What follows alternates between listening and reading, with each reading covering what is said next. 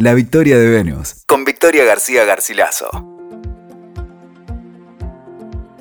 Hola, bienvenidos a la Victoria de Venus. Nos encontramos aquí en un nuevo podcast. Vamos a aprovechar esta fecha calendario que se acerca San Valentín y el Día de los Enamorados para traer un poco a la mesa la cuestión del arquetipo del enamorado a través quizás de la asistencia, como siempre, de los lenguajes simbólicos que a mí me gusta traer a la mesa, como es el caso, por ejemplo, de la carta del enamorado, una carta mm, que conforma parte de los arcanos mayores dentro del tarot. El enamorado es una de las cartas más ambiguas del tarot, ¿no? bastante compleja. Es una carta que, digamos, no aborda un único personaje central, no hay un personaje central, sino que vemos directamente a un hombre parado en el centro de la escena que está acompañado por dos mujeres a sus costados, ¿no? Dos representaciones de lo femenino, podríamos decir. Una encarna a la Virgen o a la doncella y la otra encarna a la madre, al arquetipo materno y femenino tradicional. La mujer más adulta, de alguna forma, es como una especie de, madre, ¿no? Alguien que le ofrece alimento, protección y apoyo al joven, mientras que la doncella, ¿no? Del costado, del otro costado, de nuestra derecha, podría representar el lado femenino del joven en estado inconsciente. Acá él se encuentra un poco en este dilema, ¿no? Entre la fascinación de este ánima rubia, joven, fresca, que aparece, ¿no? Como, como para rescatarlo de alguna manera de ese vínculo más fusionante, ¿no? más unido a esta mujer más experimentada y estructurada, ¿no? como si él estuviese en un momento de cruce. ¿no? De hecho, vemos que tiene un pie mirando para cada lado, como si estuviese justamente en ese momento de decisión y de decisión, de toma de decisión de un camino. Esta carta es un poco el disparador para hablar de la cuestión del amor, que en principio nos plantea la necesidad de tomar un camino. Y que ese camino muchas veces implica la renuncia ¿no? de, de un estado familiar, de un estado cómodo y de un estado infantil o más ligado a la niñez, ¿no? Como si la llegada del amor en la vida significara también un proceso de maduración, en donde desarrollar un vínculo ¿no? este, positivo, evolutivo, estuviese muy ligado a que este vínculo sea adulto, comprometido, establecido.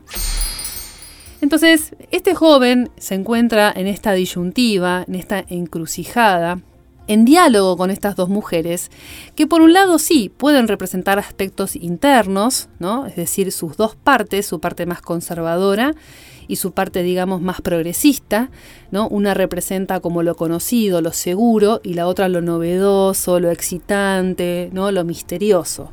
Ahora, también pueden ser dos representaciones externas de, su, de sus partes, digamos, femeninas hacia afuera, en donde acá nos podemos encontrar con vínculos de pareja y vínculos también ligados a la madre, ¿no? como el primer vínculo que establecemos. Entonces este joven está entre esta madre y entre esta joven, o entre esta esposa y esta amante.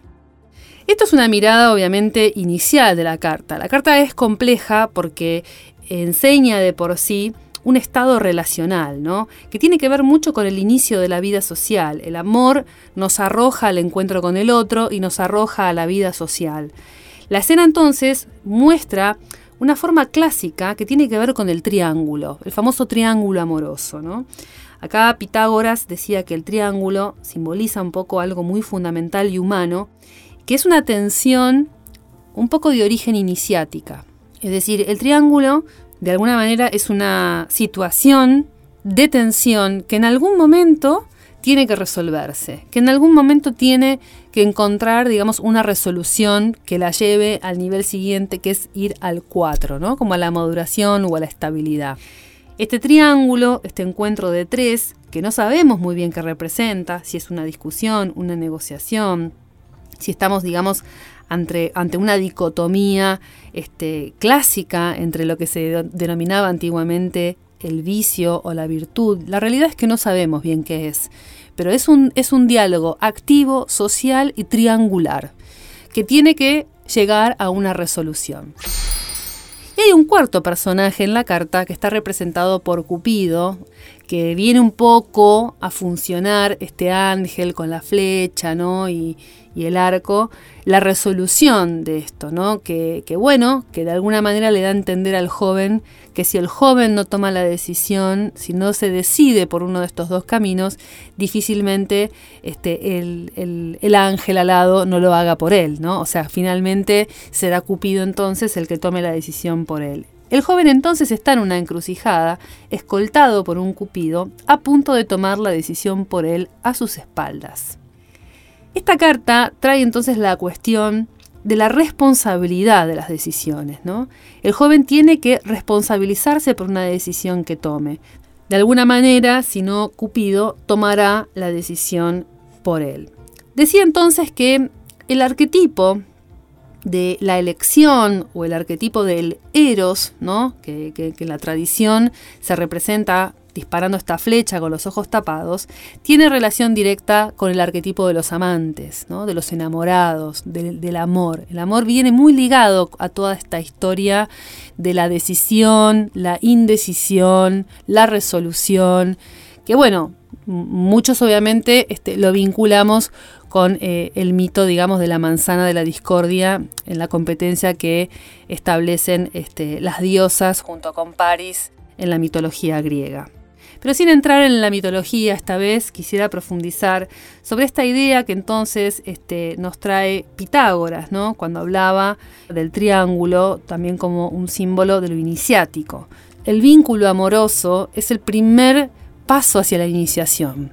Cuando nosotros nos relacionamos con un otro, salimos de un lugar, digamos, simbiótico, materno, y empezamos a construir una vida emocional autónoma. Entonces, la salida de ese triángulo, ¿no? o mejor dicho, la, llegada de ese triángulo primero y la salida después, están muy ligadas este, a lo iniciático, ¿no? Como este, el conflicto amoroso y el encuentro con el otro es lo que a mí me saca de la zona de confort y me obliga a tomar decisiones y a elevarme a compromisos y a responsabilidades. Es decir, es una, un arquetipo que representa fundamentalmente este encuentro iniciático y que la función primordial es promover justamente la toma de decisiones libremente y con el corazón, ¿no? desde un lugar muy profundo y comprometido. Comprometernos con nuestro deseo. El amor nos obliga a comprometernos con nuestro deseo y nos impulsa hacia la unión de un otro, ir a la unión de un otro, pero un otro que lo elijo yo, no que me viene impuesto por filiación, digamos. Las palabras que podemos asociar al arquetipo del enamorado, además de elección, como les decía, es la palabra conflicto. El conflicto se suscita en el encuentro con el otro, en ese encuentro que me quita a mí de la zona de confort y que me obliga a establecer relaciones, a vincularme y relacionarme con otros. Obviamente el arquetipo de los amantes, de los enamorados, también resuena con nuestra sexualidad y el desarrollo que hacemos de ella y cómo la vamos trabajando en estos encuentros y en estas experiencias amorosas.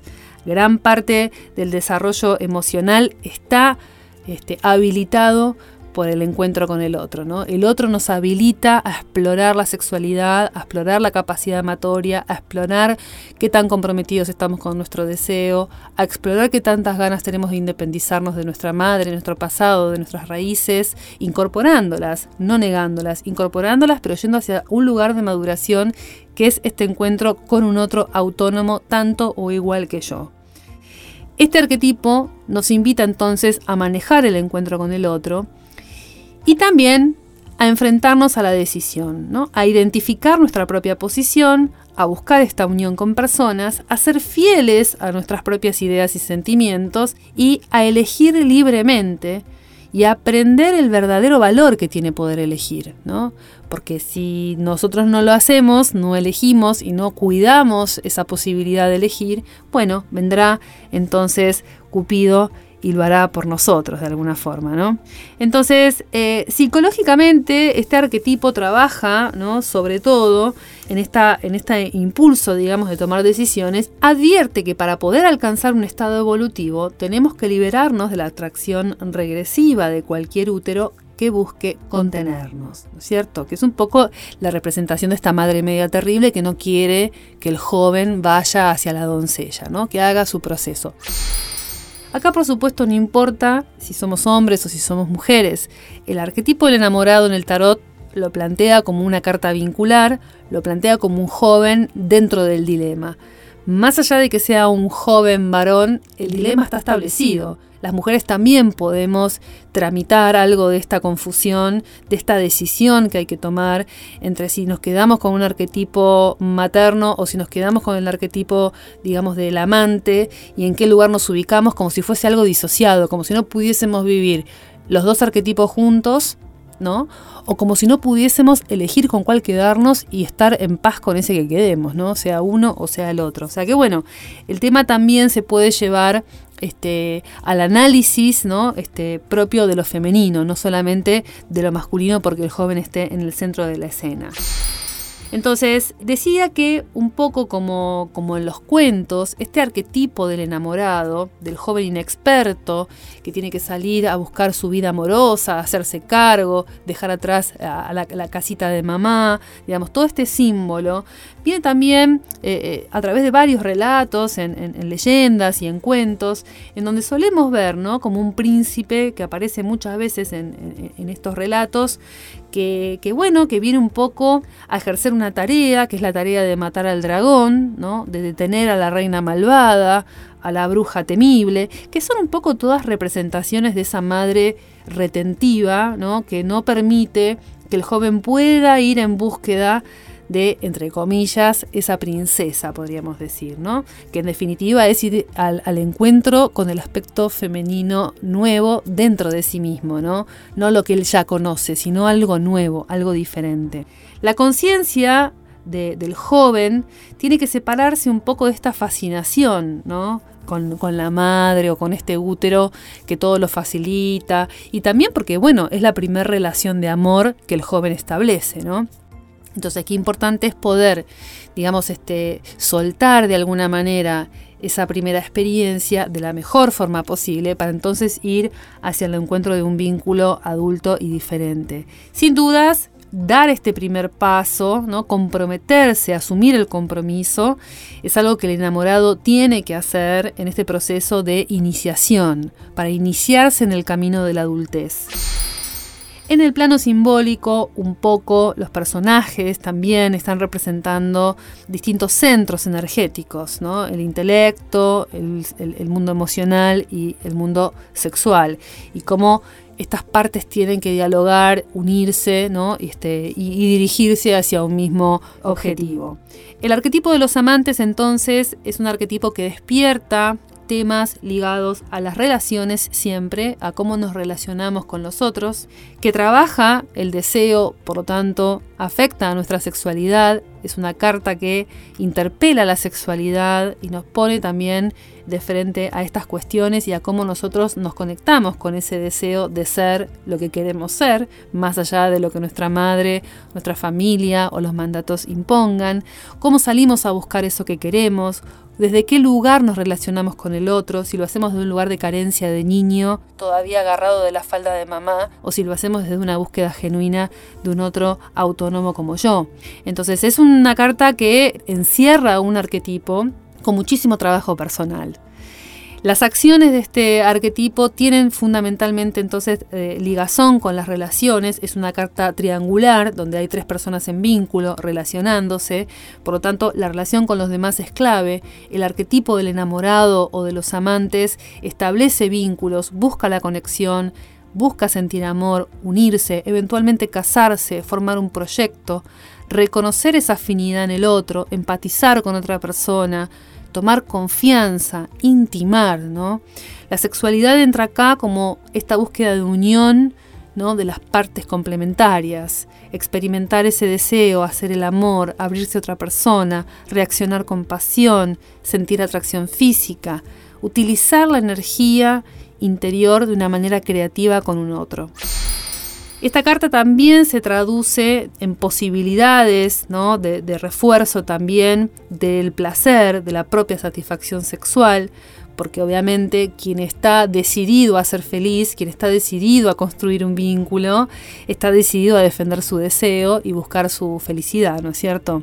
Esta es una carta que también en el arquetipo habla del el encuentro genuino de dos que se abren a escucharse y a ser receptivos. Este joven busca ser receptivo a lo nuevo y lo nuevo es receptivo a él. Los dos están abriéndose, ¿no? Tanto la joven como él.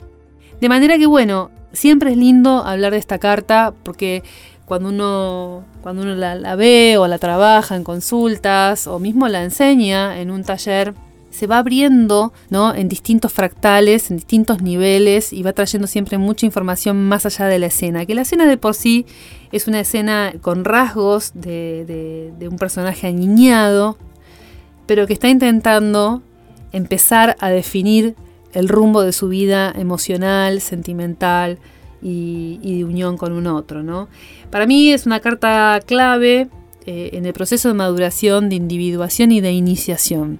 El amor siempre nos obliga a desarrollarnos en niveles desconocidos, nos fuerza a tomar decisiones que nos sacan de lugares confortables. El amor, digo, como símbolo, ¿no? el, el amante el amante es alguien que nos da muchísima gratificación y creatividad, pero que también nos eh, mueve bastante la estructura, ¿no? Nos mueve bastante al piso. Cuando uno se enamora, uno pierde referencia, uno pierde punto de referencia. Bueno, las pasiones, ¿no? Que también están en esta carta eh, un poco retratadas por esta joven y también por Cupido, que, de alguna forma es un personaje que viene de un lugar muy inconsciente, muy arcaico, a bueno, dispuesto a tomar las decisiones por nosotros en caso que, bueno, que no nos animemos a hacerlas.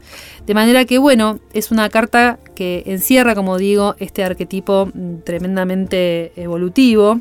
Cuando uno trabaja el, arquetipo del enamorado, uno está trabajando la propia felicidad, uno está construyendo el propio camino hacia el encuentro con un otro de una manera comprometida, eh, asumiendo riesgos, sabiendo que podemos tomar malas decisiones, que podemos equivocarnos, eh, sabiendo que aunque queremos comprometernos y queremos tomar responsabilidades, muchas veces todavía estamos en lugares infantiles que no son fáciles de abandonar.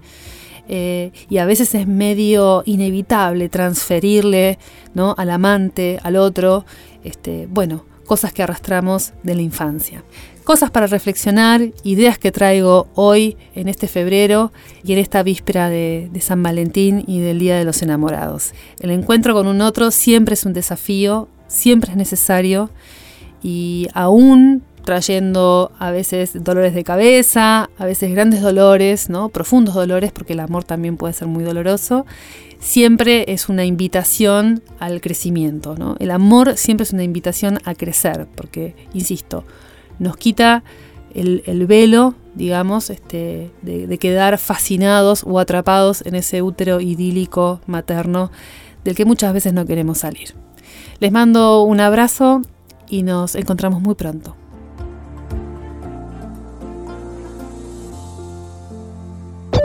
Escuchaste La Victoria de Venus con Victoria García Garcilaso. WeToker. Sumamos las partes.